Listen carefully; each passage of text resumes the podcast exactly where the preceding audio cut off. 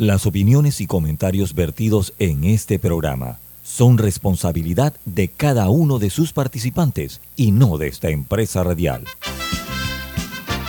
Son las 7.30 de la mañana, hora de un buen café y hora de Infoanálisis, el programa de información y análisis más profundo de Panamá. Infoanálisis con Guillermo Antonio Adames, Rubén Darío Murgas, Camila Adames Arias y Milton Enríquez. Infoanálisis por los 107.3 de Omega Estéreo.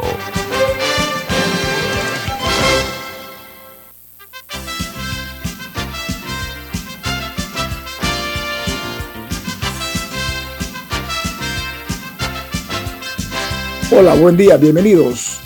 Esto es Info Análisis, un programa para la gente inteligente. Hoy es 11 de octubre del año 2022 y desde la capital de la República de Panamá les saludamos el staff de Infoanálisis. Camila Dames. Alexandra Siniglio. Guillermo Antonio Adames. Daniel Araúz en los controles. Eh, olvidan ustedes algo importante, ¿no? ¿Verdad? Este programa se transmite en vivo en video a través de Facebook Live. Lo pueden ver en sus teléfonos móviles o celulares, en sus tabletas, en sus computadoras. También lo pueden sintonizar en el canal 856 de sus televisores, canal 856 de Tigo, en la app de Omega Stereo que está disponible tanto en Play Store como App Store, es gratuita esta app.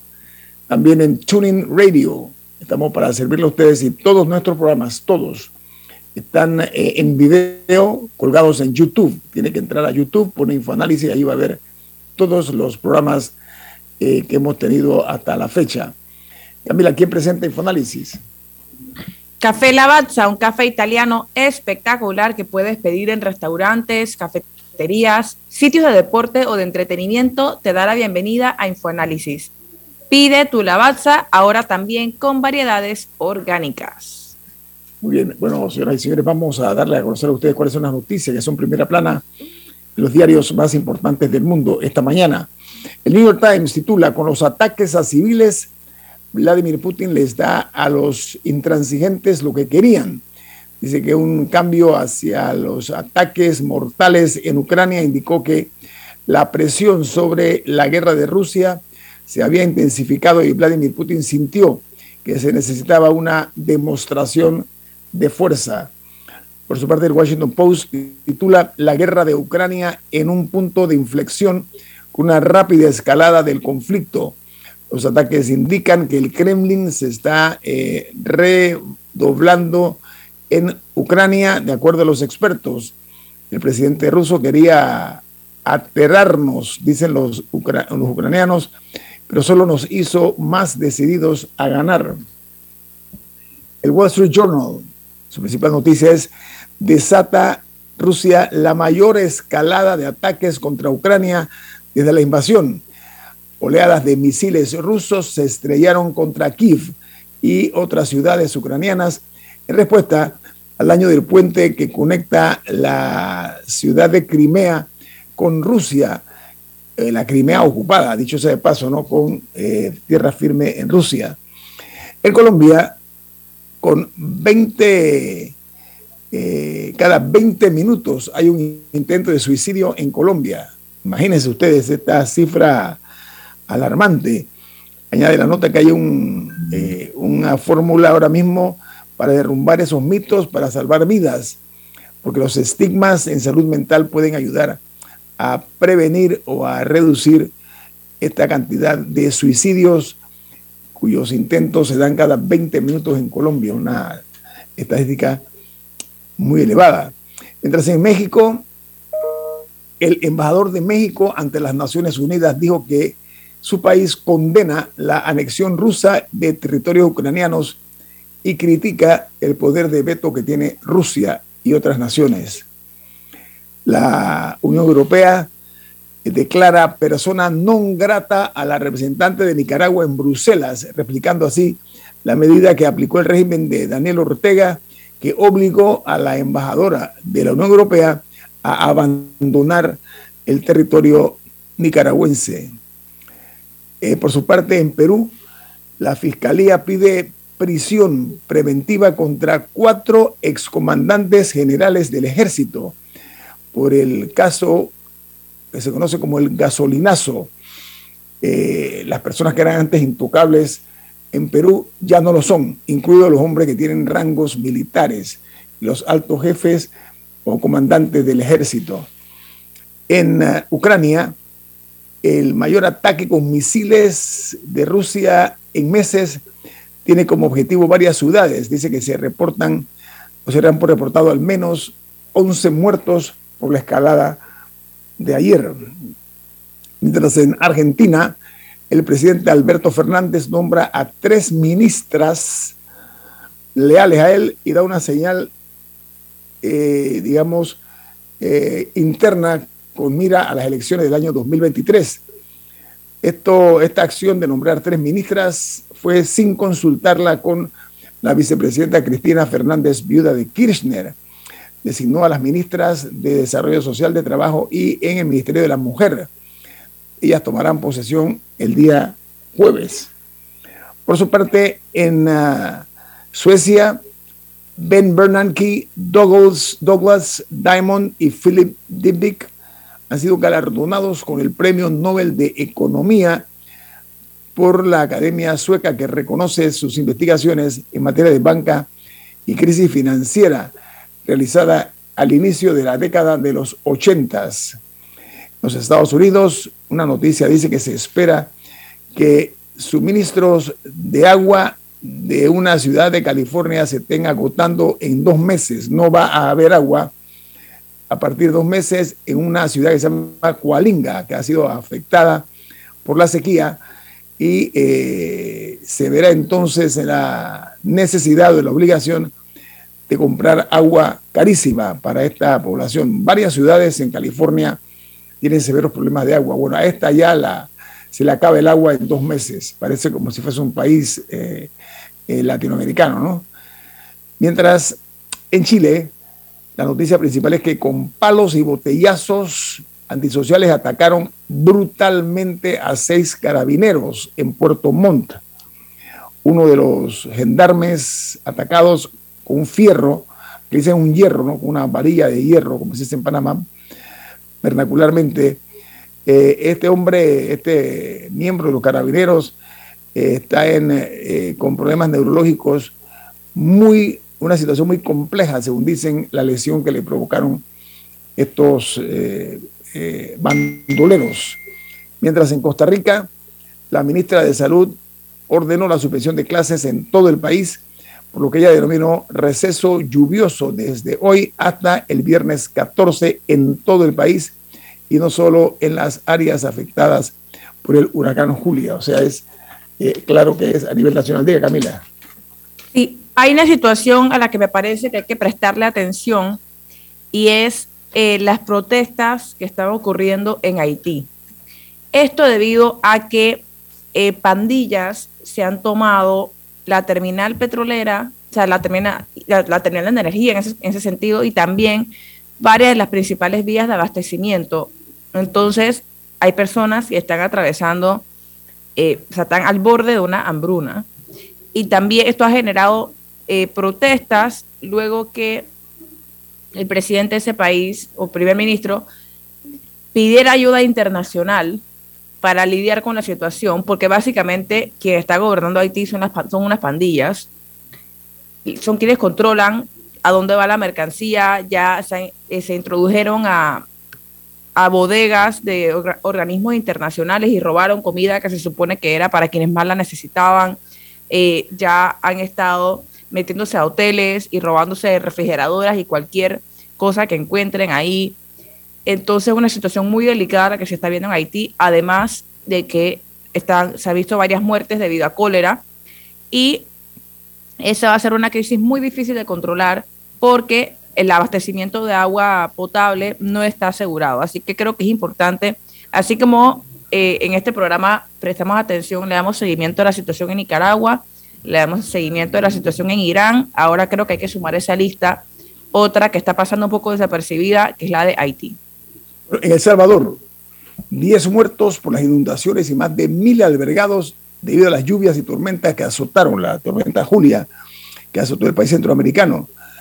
Hay una noticia muy triste y es que cinco soldados del ejército salvadoreño fueron arrastrados por la corriente eh, y también una menor de edad que perdieron la vida. Uno de ellos le cayó una pared encima y falleció uno de los miembros del ejército. Mientras en República Dominicana, en eh, Santo Domingo, esta ciudad que es la capital de República Dominicana está pasando la noche con velas. ¿Saben por qué? Tras un incendio que se suscitó en una subestación eléctrica ayer, que es la que suple del servicio eléctrico a la ciudad, a la capital dominicana. Eh, lo único que se veía en las calles de esa hermosa ciudad eran las luces de los automóviles. Eh, no había más nada, no había ninguna otra luz anoche. Los autos que pasaron eh, esta anoche en esta oscura situación que se encuentra sumergida la capital de República Dominicana. Y cierro con Guatemala, donde el presidente Yamatei declara estado de calamidad por las inundaciones que provocaron la presión la de, la presión de, presión tropical de Julia, que azotó también a esta nación centroamericana. Alessandra. Sí, yo creo que hay que resaltar que los medios internacionales nuevamente han puesto el ojo en lo que ocurre en el tapón del Darién con la crisis migratoria, que ya aquí casi que nos hemos acostumbrado a decir que, que es el paso obligado de, miles de migrantes pero eh, hemos, hemos descuidado un poco, siento yo en Panamá, lo que ocurre en ese lugar. Hoy en la portada del diario El País de España se titula El Darién, la trampa mortal para los migrantes venezolanos y hace referencia a que en lo que va del año 30 personas han muerto o desaparecido en Darién, nueve de ellos son niños. Yo creo que, que no podemos voltear la mirada eh, y, hay que seguir hablando de lo que ocurre en Darién, porque de verdad que es una tragedia. Las fotografías que acompañan la publicación son de verdad eh, muy, muy, muy tristes, en verdad. La cantidad de niños que cruzan por allí con familias, eh, personas mayores, es una, una verdadera tragedia. No, y esos son 30 que conocemos, porque eh, le escuchaba decir a la vicecanciller que parte del problema es que como no se registra o no existen registros de quienes entran al tapón del Darién, uno puede contar a los que salen, pero no hay claridad de cuántos se quedan en el camino. Entonces, esa cifra podría ser mucho mayor y simplemente no lo conocemos porque también no hay una manera segura eh, y probada para entrar a buscar, lamentablemente, cadáveres de ser necesario. Mira, las cifras que se quieran o pretendan dar no creo que vayan a ser precisas porque eh, no hay forma humana. Bueno, o sea, por eso sabemos quiénes llegan. Sabemos quiénes llegan a los centros en, en, Darien. Pero he visto noticias de Colombia, por ejemplo, del espectador del tiempo de Bogotá, donde hablan que es difícil cuantificar cuántos son los, los que se atreven a cruzar esta selva que muchos llaman que es un acto eh, eh, altamente riesgoso donde mucha gente ha perdido la vida, pero no se atreven a cuantificar por lo que estás diciendo. Muchos de ellos perecen y, también caen en el anonimato. Vamos al corte comercial. Viene más aquí en Info Análisis. Este es un programa para la gente inteligente.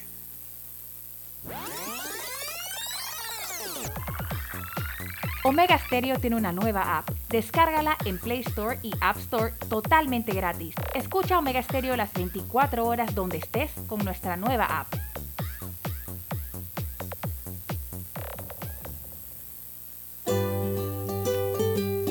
En la vida hay momentos en que todos vamos a necesitar de un apoyo adicional. Para cualquier situación, hay formas de hacer más cómodo y placentero nuestro diario vivir. Sea cual sea su necesidad, en Hogar y Salud los apoyamos haciéndole la vida más fácil, porque contamos con la experiencia necesaria para recomendarle lo que usted necesite. Recuerde, Hogar y Salud les hace la vida más fácil. Atención, amigos de Veraguas, ya abrimos nuestra nueva sucursal en Boulevard Santiago. Estamos abiertos en todas nuestras sucursales del país y le hacemos su entrega de forma gratuita en Panamá Centro. Para mayor información, puede consultar en Instagram y Facebook. Ya viene InfoAnálisis, el programa para gente inteligente como usted.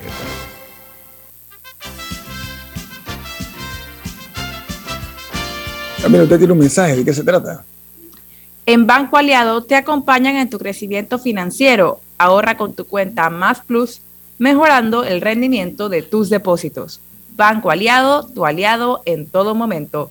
Puedes visitarlos en su página web bancoaliado.com o seguirlos en sus redes sociales como arroba Banco Aliado.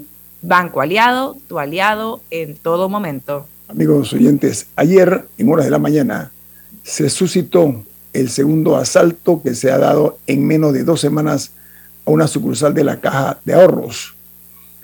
Esto trajo como consecuencia eh, una serie de reacciones, pero entre las cuales está la que se destaca por parte del gerente general de esta importante institución bancaria, eh, don Juan Melillo, que dijo que a partir de la fecha, todas las sucursales del Banco de la Caja de Ahorro tendrán presencia policial. Vamos a hablar de este tema con el eh, subgerente del área de control y seguimiento de la Caja Ahorros, don Pedro Escalona. ¿Cómo está, señor Escalona? Bienvenido. Gracias, eh, gracias por recibirme. Eh, bueno, eh, gracias por el espacio para poder comentar pues, sobre los hechos que ocurrieron ayer. definitivamente no, este no es el tipo de noticias que nos gusta compartir. sin embargo, como bien señaló el señor gerente general Juan Melillo el día de ayer, a partir de hoy estaremos contando con presencia policial en las 61 sucursales de la Caja de Ahorro. Todo esto producto del convenio que se firmara hace aproximadamente un mes atrás con eh, el Ministerio de Seguridad, con el apoyo de la Policía Nacional.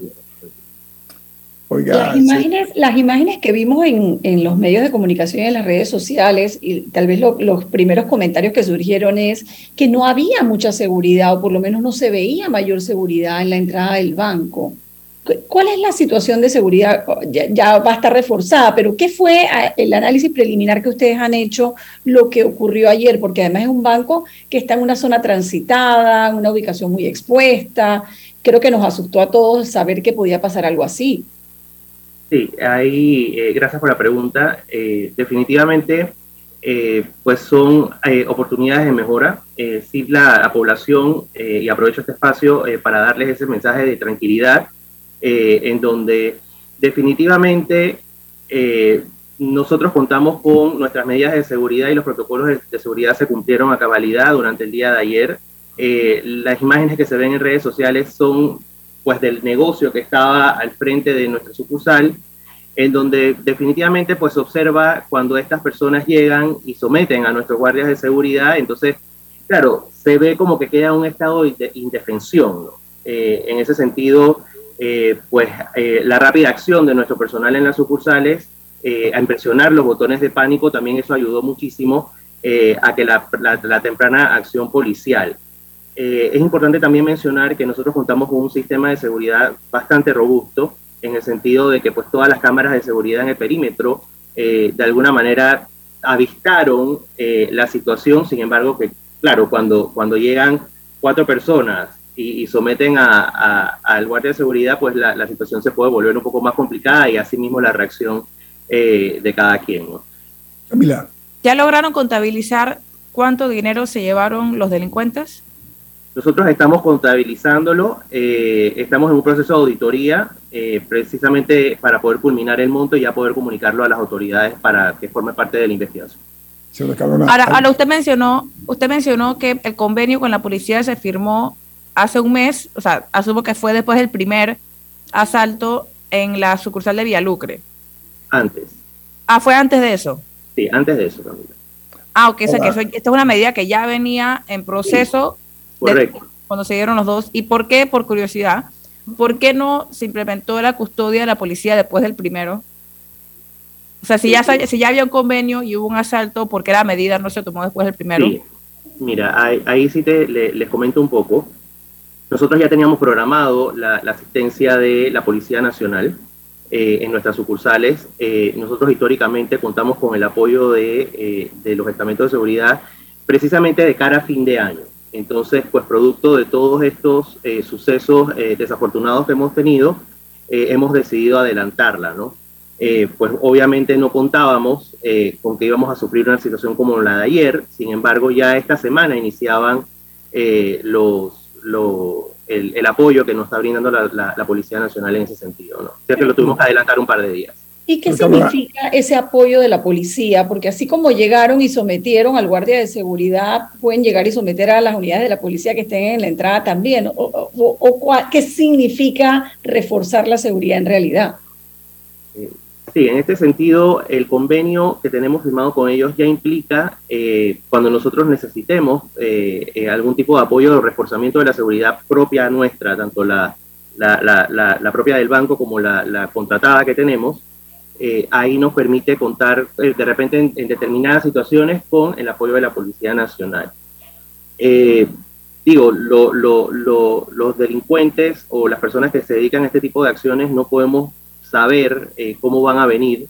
esperamos que, con el, el, apoyo de la Policía Nacional estas cosas se puedan, estas situaciones se puedan solventar y se puedan prevenir más de lo que ya nosotros hemos podido preverlo. ¿no? Sugerente Escalona, a ver, eh, nosotros tuvimos aquí la semana pasada al jefe de la Policía Nacional en este programa. Y una de las preguntas que no pudimos leer porque fueron muchas y de las críticas que se hacían era que la Policía Nacional tenía designados muchas unidades en negocios privados, incluso cuidando eh, automóviles o autos o camiones de comercios, etcétera. Ahora, la buena noticia es que tras este segundo asalto en menos de dos semanas en la se tomó la decisión, conforme a lo que ha dicho don Juan Melillo, de que a partir de la fecha todas las, solución, las sucursales de los bancos de la Caja van a estar atendidas o respaldadas o guarnecidas o eh, protegidas por la Policía Nacional. La pregunta es eh, la siguiente. Yo soy testigo que cuando una persona llega a cualquier banco, me ha, me ha ocurrido, ¿eh? y me estaciono en reversa, inmediatamente sale el guardia y se hacer, esto no se puede hacer, esto está prohibido, ta, ta, ta. Estos señores, en un carro blanco, porque vimos el video, tanto en los medios de comunicación como en las redes sociales, lo primero que hicieron fue estacionar el auto en reversa. ¿Cómo, cómo se da este fenómeno sin que ocurriera nada? ¿Cómo, se da, disculpe, cómo se da el fenómeno? ¿Cómo se da esa, esa acción si cuando cualquier otro eh, cliente de banco lo primero que se le llama la atención, usted no puede estacionarse así? O sea, eso no son las alarmas. esa es parte del protocolo, sí. Es, que creo que parte, para agregar, creo que parte de lo que llamó la atención es que si veo el video es como un minuto o un minuto y medio, no recuerdo, en que se dio todo. Entonces, o sea, ¿cómo se dio eso tan rápido? 45 segundos, para ser precisos.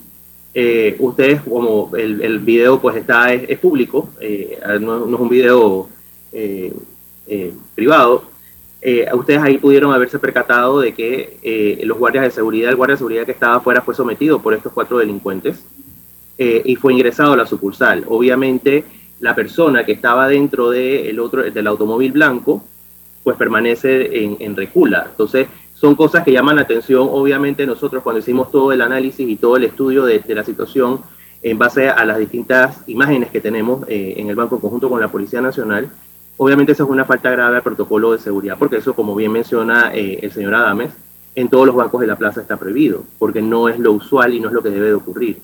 Obviamente todo esto salta las alarmas, pero en una situación como la que nosotros vivimos el día de ayer, claramente eh, no había manera de que tuviésemos personal afuera porque pues todo el mundo estaba siendo sometido por estos delincuentes eh, dentro de la sucursal. Camila.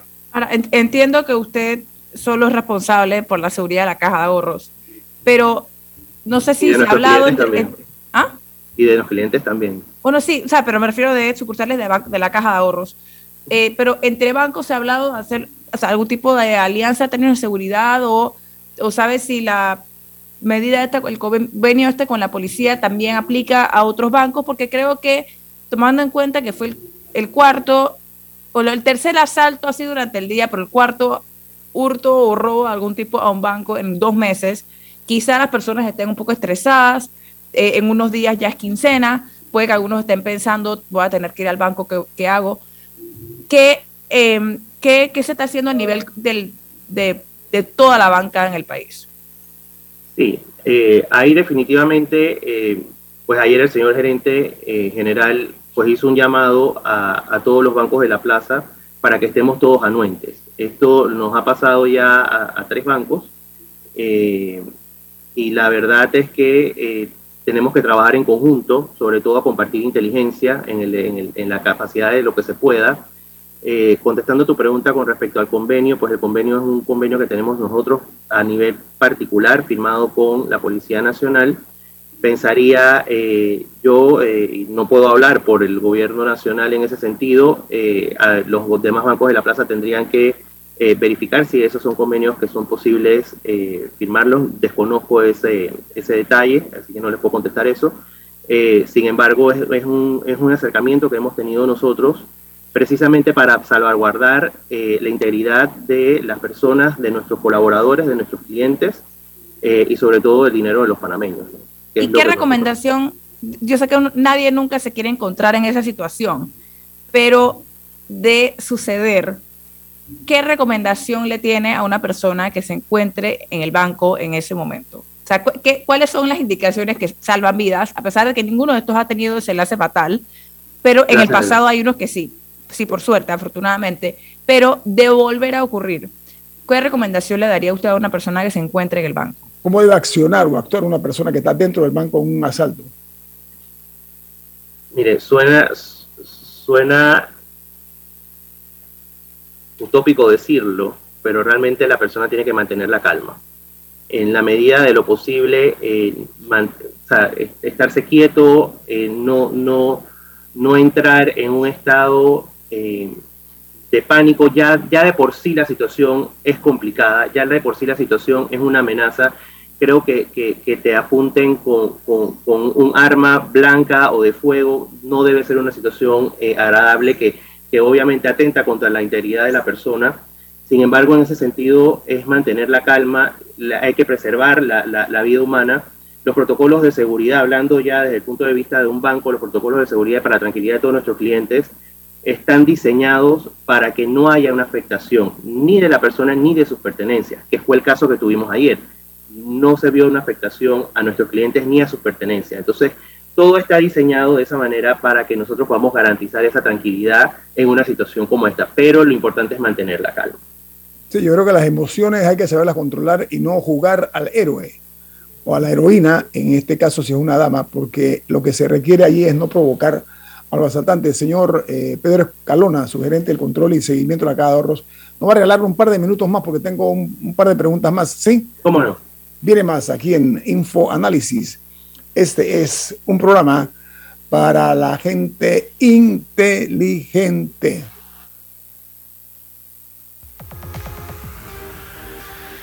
Omega Stereo tiene una nueva app. Descárgala en Play Store y App Store totalmente gratis. Escucha Omega Stereo las 24 horas donde estés con nuestra aplicación totalmente nueva. Dale mayor interés a tus ahorros con la cuenta de ahorros Rendimax de Banco Delta. Gana hasta 3% de interés anual y administra tus cuentas desde nuestra banca móvil y banca en línea. Ábrela ya en cualquiera de nuestras sucursales. Banco Delta, creciendo contigo. La gente inteligente escucha InfoAnálisis. Los anunciantes inteligentes se anuncian en InfoAnálisis. Usted es inteligente. Llame al 269-2488 y todos lo sabrán. Infoanálisis, de lunes a viernes de 7 y 30, 8 y 30 de la mañana, en donde se anuncian los que saben. Grupo Clásico, 30 años brindando las últimas tendencias de la moda con Hugo Boss, Clásico Womo, Suit Supply y Clásico Off, el grupo de tiendas de ropa masculina más elegante del país. Hugo Boss, marca número uno en el mundo de la moda masculina. Clásico Womo, una selección de la moda europea más exclusiva en un solo lugar. Suit Supply, la tienda que está rompiendo el estereotipo de la ropa masculina. Clásico Off, los mejores precios en tus marcas favoritas. Visítanos en los mejores centros comerciales del país Grupo Clásico, 30 años liderando la moda masculina en Panamá. Ya viene InfoAnálisis, el programa para gente inteligente como usted.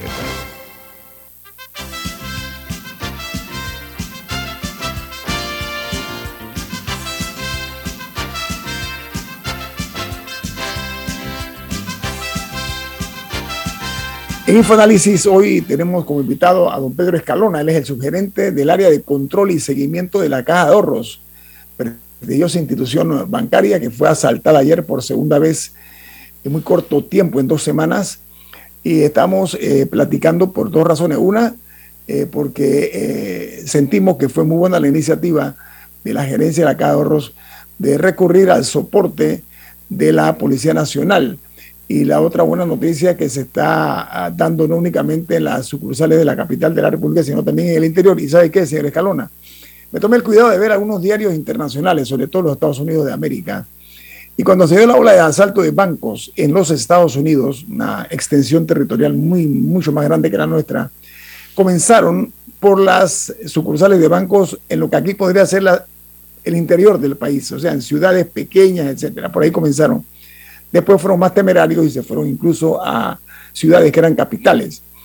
En el caso este de la caja de ahorros, es evidente que estas no son personas cualquiera. ¿ok? Esto se nota que son personas que tienen, eh, además de algún tipo de, no sé, de entrenamiento para lograr un operativo de 45 segundos para asaltar un banco, no es cualquier improvisado el que lo logra. Y ayer se llevaron, por ejemplo, tengo entendido que tres cajas y dos bolsas con dinero.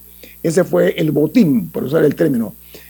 Pero ante esta circunstancia, usted que es el que maneja esa responsabilidad, están tomando en cuenta que en el interior del país no tienen tantas facilidades, ni la Cadro, ni ningún banco, ninguno, estoy seguro, como tienen aquí en la capital de la República para la prevención, que es la parte más importante, ahora que vamos a tener el respaldo de la Policía Nacional.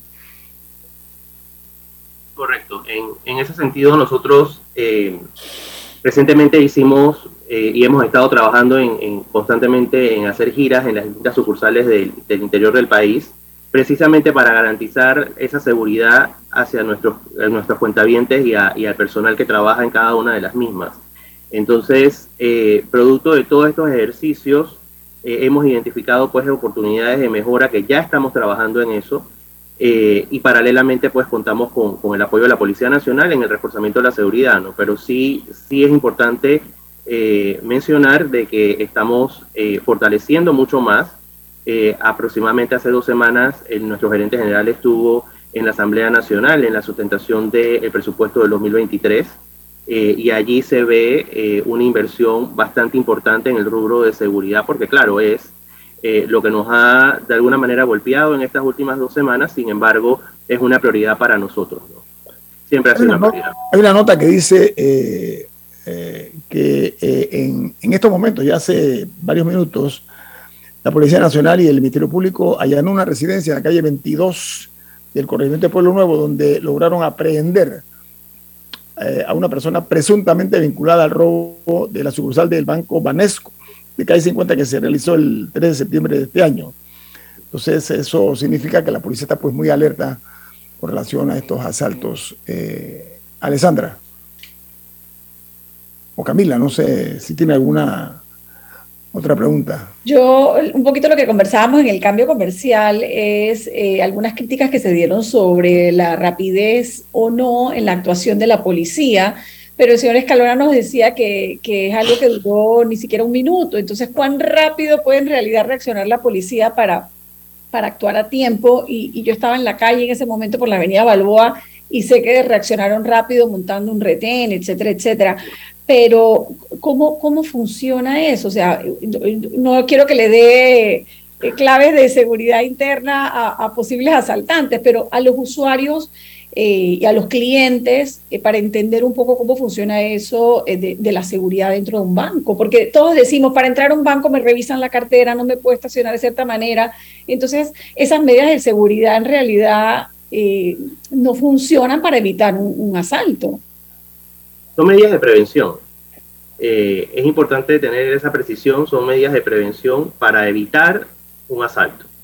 Eh, una vez eh, ocurre un hecho como el que nos ha ocurrido a nosotros en la caja de ahorro, pues tenemos otras medidas de seguridad, otros protocolos que se cumplen, como por ejemplo el accionar el botón de, el pánico. De pánico, y eso inmediatamente pues enciende todas las alertas, ¿no?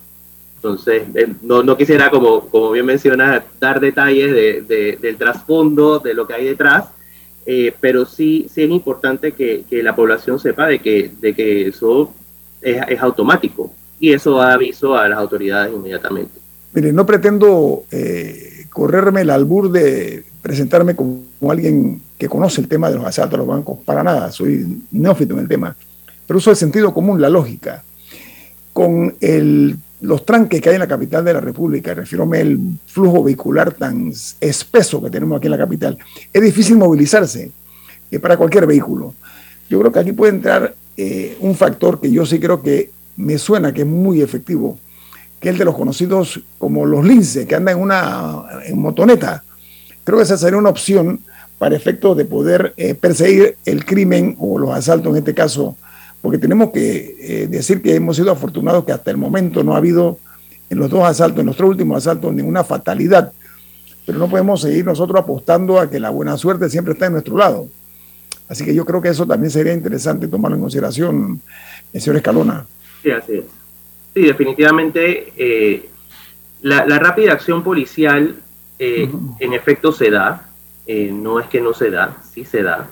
Eh, y usualmente los primeros en llegar son los, son, son los motorizados, ya sea los linces o los otros eh, distintos estamentos de seguridad que están en, en, un vehículo motor muchísimo más eficiente para poder movilizarse dentro del tráfico, como usted menciona, ¿no? Y mejor armados también, ellos tienen armas pesadas en, su, en, su, en su poder, ¿no? Así que eso sería muy interesante. señor Escalona, Pedro Escalona, no sé si tiene alguna otra información que darnos, algún mensaje aprovechando esta cadena nacional. Sí, muchísimas gracias. Eh, nuevamente, eh, gracias por el espacio a nombre del señor Juan Melillo y de la Caja de Ahorros. Eh, para mí es muy importante que la población y todos, sobre todo nuestros clientes, estén tranquilos de que las visitas a las sucursales están dentro de los parámetros de seguridad, que se pueden sentir seguros y que nosotros estamos haciendo todo lo posible para poder garantizar la integridad tanto de nuestros compañeros en las sucursales como de los clientes que nos visitan a diario. Eh, nosotros somos el Banco de la Familia Panameña y en ese sentido, eh, pues nosotros es nuestro deber garantizar eh, la seguridad de todos los que nos visitan.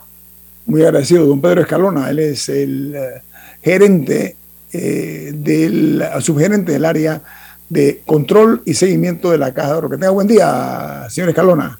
Muchísimas gracias, igualmente para ustedes, que estén muy bien. Que tengan buen día. Gracias por el espacio. Hablando de todo un poco, el presidente Laurentino Cortizo, él sancionó ayer, eh, entre otras cosas, la ley eh, que crea la política criminológica de la República de Panamá. La idea es eh, precisamente prevenir conductas delictivas mediante conceptos científicos, o sea, no es, no es de una manera improvisada y se aspira a promover una estrategia que sea coherente en cuanto a la seguridad ciudadana. Eh, diga, Camila. Pero creo que eso está en segundo plano frente a lo que ocurrió ayer en el gabinete con la salida de Erika Moines como canciller de la República. La, no, no, no, quiero decirla, no quiero decirla súbita, porque desde hace mucho tiempo se viene hablando de que no la querían ahí. Pero entonces la ministra de Gobierno, Yanaina Tewani, la reemplaza como canciller y ahora hace tres minutos Presidencia ha publicado que el nuevo ministro de gobierno es Roy, Roger Tejada, quien estaba eh, fungiendo como viceministro de Trabajo. Así que vemos movimientos internos dentro del gabinete. O sea, no hay, bueno, hay que ver quién queda como viceministro de... de vicecanciller. No, no, no, vicecanciller sigue ahí, la vicecanciller sigue ahí. Quien se fue fue la canciller la ministra de Gobierno la reemplaza y el viceministro de Trabajo reemplaza a la ministra de Gobierno. Entonces falta designar al viceministro de Trabajo. Pero vemos que no simplemente mueven a las mismas fichas, que no, no, estoy segura si es la mejor medida, porque yo quiero saber, el señor Tejada, qué, qué sabe de las cárceles, por ejemplo, que es uno de los asuntos más importantes que va a tener que, que ver el Ministerio de Gobierno, también en teoría la ATTT está dentro del Ministerio de Gobierno, él, sabrá negociar con la Cámara de Transporte, que actualmente hay, hay conflicto en ese, en ese lado porque está protestando el tema de las plataformas digitales y los piratas. Y el señor Tejada, no sé si, no, no, no me parece que haya demostrado ser la persona más conciliadora o la persona mejor designada para lidiar con, con negociaciones delicadas eh, tuvo, hubo un par de incidentes con el diálogo en, en Penonomé Entonces, no sé, estoy un poco preocupada en ese frente. Sí, mira, eh, Camila, usted es, joven, mucho más joven, por lo menos que este servidor, obviamente, ¿no? Pero es algo que el PRD durante muchos años eh, se dio, que era lo que ellos denominaban cambio de trinchera. O sea, te cambiaban de la trinchera que está en el sur para la trinchera que está en el norte.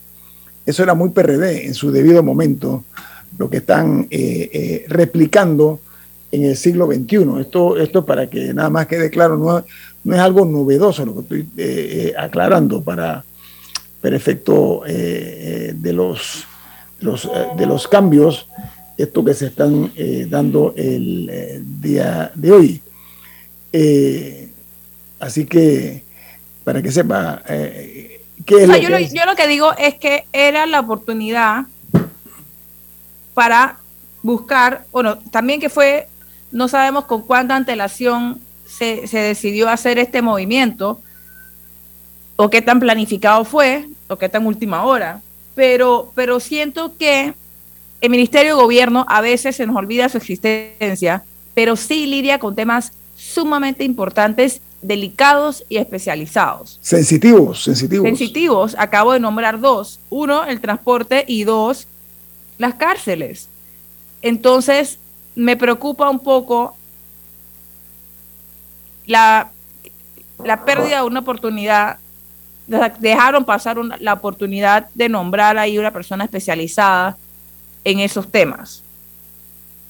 Mira que en el caso de la hoy ex canciller Erika Muínez, hay muchas especulaciones de la, acerca de su salida, porque cuando no se da una explicación o no se da información, por supuesto que entramos en el territorio, o se entra en el territorio de la especulación. Lo que yo sí, debo decir. definitivamente faltaron mayores explicaciones por parte del gobierno o por parte de ella de cómo se dio esta salida y por qué, si fue que ella renunció, si fue que la renunciaron, eh, con cuánto tiempo de antelación, porque hace unos días ella estaba de lo más tranquila dando declaraciones, eh, creo que en la OEA, o no recuerdo en cuál, em, y también hace, hace unos días estaba reunida con el secretario Blinken consiguió una visita del secretario Blinken a Panamá, se ha, reunido con personalidades como Lavrov, logró eh, regionalizar la crisis migratoria que Panamá estaba cargando con la misma y ella logró poner a Panamá en el mapa y denunciar un poco lo que se estaba, o sea,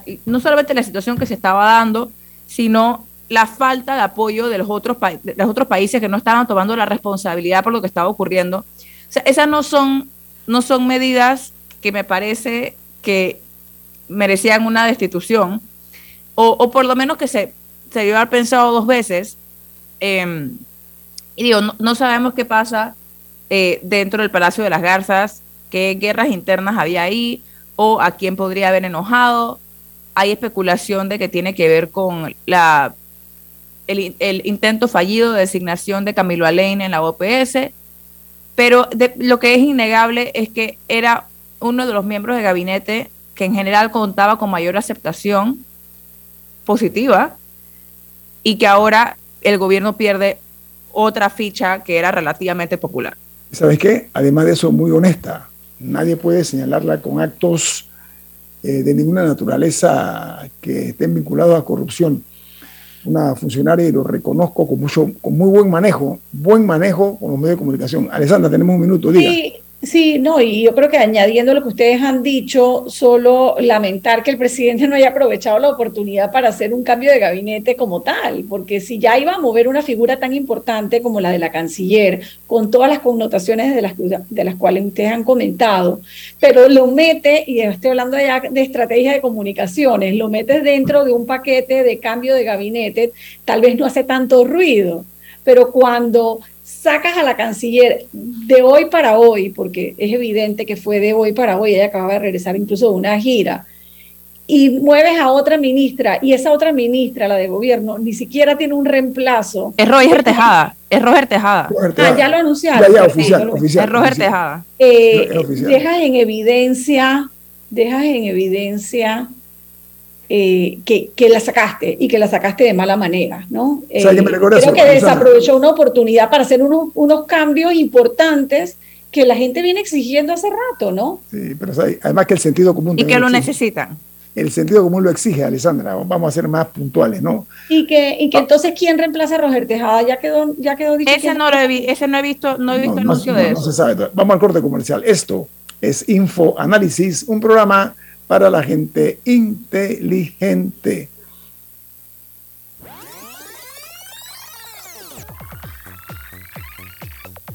Omega Stereo tiene una nueva app. Descárgala en Play Store y App Store totalmente gratis. Escucha Omega Stereo las 24 horas donde estés con nuestra aplicación 100% renovada. ¿Les suena esto? Ofertas, pedidos, facturas, órdenes de compra, entrega, contratos, recibos, etc. Los documentos importantes están ahí, en algún lugar. Ojalá supiera dónde y cómo encontrarlos cuando realmente los necesita, sin perder tiempo. Ha llegado la hora de la gestión documental electrónica. Los documentos se escanean y guardan digitalmente de forma automática y centralizada. Llámenos al 209-4997 para un demo sin compromiso. Solutexa, expertos en digitalización y gestión documental.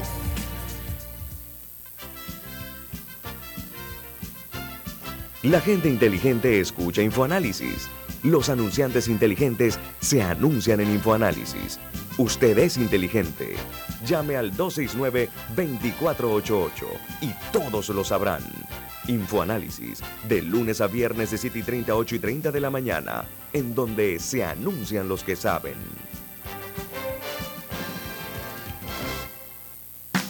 Arrancó el proyecto Censal con la prueba tecnológica. Del 18 de septiembre al 15 de octubre estaremos midiendo nuestras plataformas tecnológicas, flujo de procesos y el desempeño de nuestro talento humano. Hagamos de los censos década 2020 todo un éxito. La prueba tecnológica la haremos en ciertas áreas de Tocumen, Capira y en todo Altos de los Lagos en Colón. Recuerda, del 18 de septiembre al 15 de octubre llevaremos a cabo la fase presencial, porque uno a uno hacemos grande a Panamá.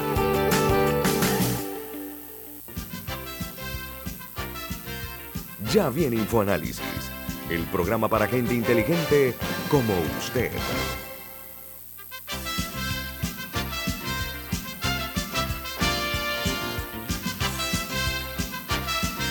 Bueno amigos, eh, Alessandra tocó un tema interesante y es que se pierde la oportunidad de hacer un cambio de gabinete, un ajuste.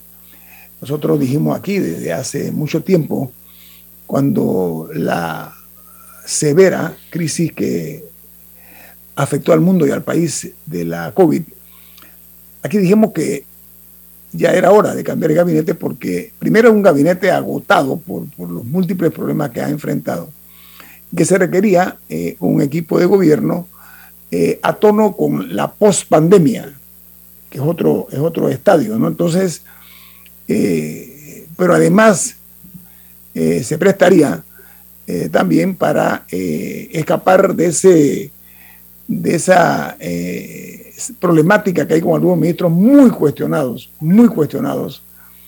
lo que hacen ahí son, conllevan como a un hecho lamentable el que todavía ellos primero no renuncien ante las críticas tan severas que le hace la opinión pública ante cierto grado de incapacidad pero, pero ¿por qué no dejan que el, presidente construya el propio porvenir del país renunciando, quitándole a él esa, e, e, esa decisión difícil de tomar porque en muchos casos son personas que son afines o son personas que algunos son amigos o amigos de los amigos.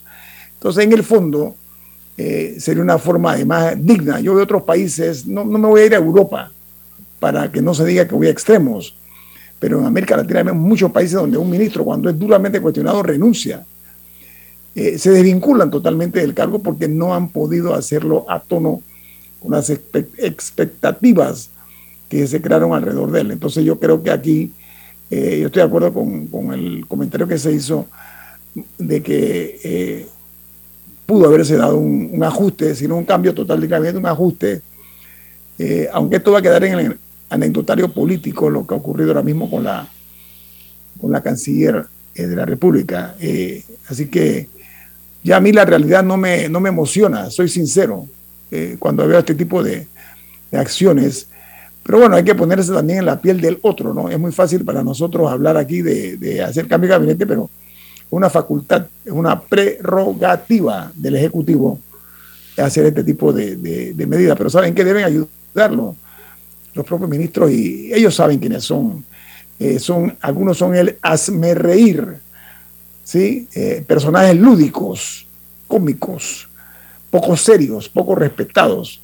Esa es la lucha cruda y descarnada que se está viendo por una sociedad que se siente que, es más, yo creo que se agotan los adjetivos para calificar a estas personas incapaces. Hay algunos que son hasta transparentes, no porque sean decentes, sino porque no se ven, no se ve su accionar. Y lo digo con, las consideraciones propias, ¿no?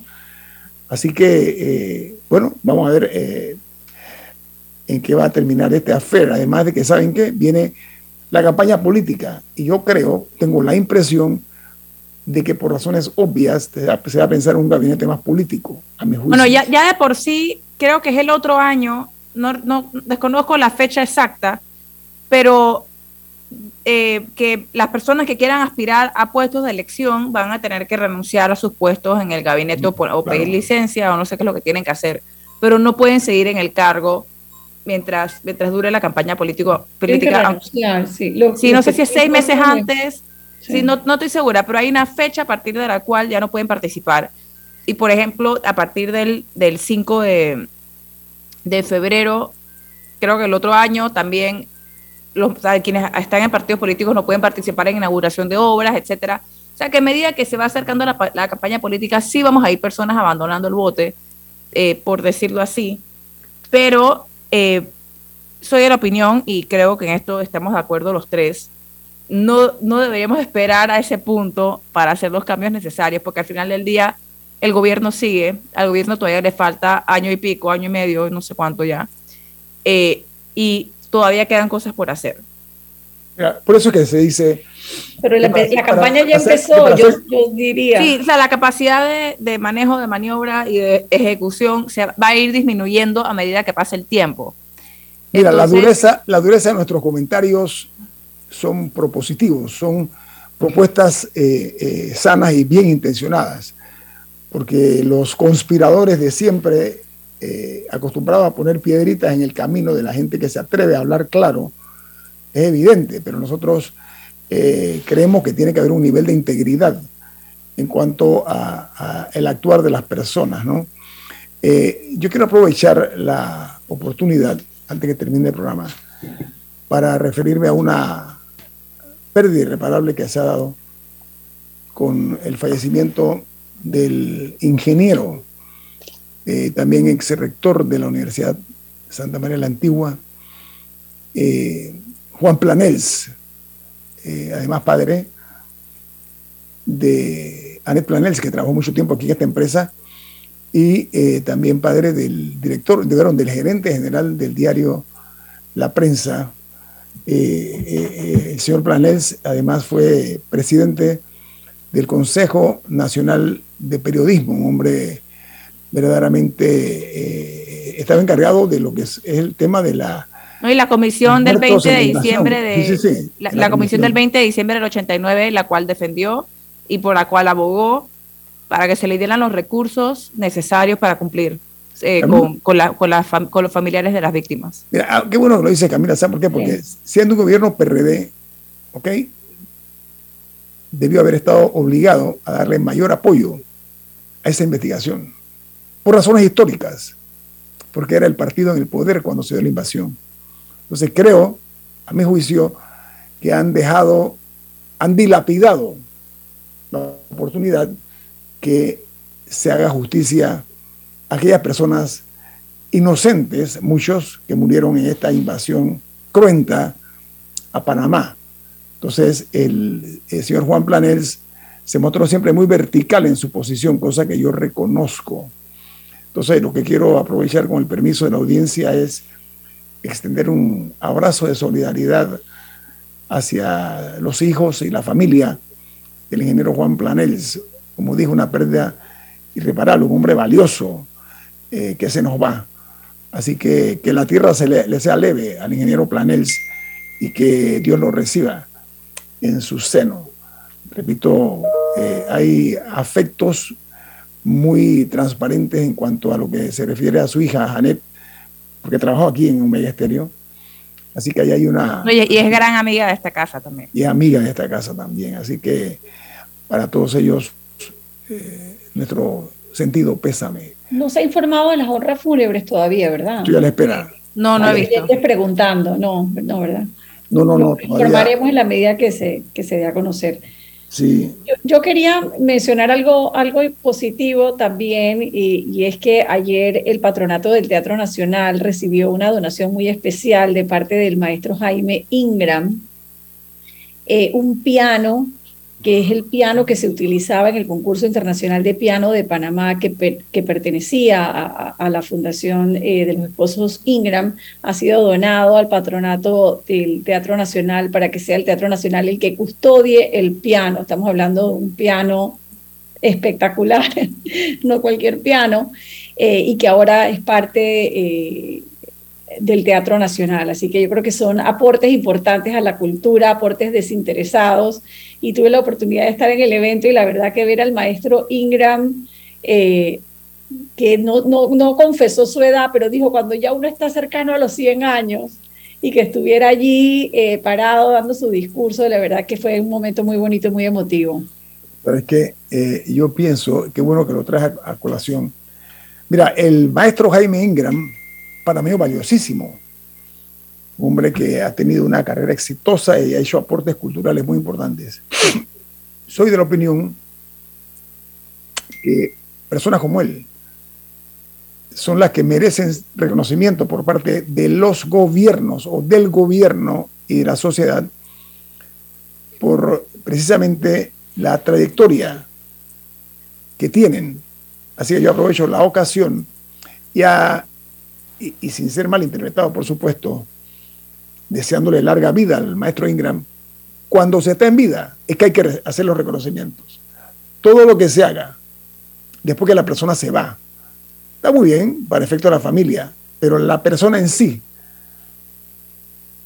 ya no va a, a recibir ese reconocimiento él que es el que se lo merece. Así que yo propongo, repito, que al maestro Jaime Ingram se le da el reconocimiento que se merece y con creces. Eso lo hago con, las consideraciones de siempre. Bueno, viene Álvaro Alvarado con su programa Sin Rodeos, aquí en Omega Estéreo. Camila, ¿quién despide Infoanálisis?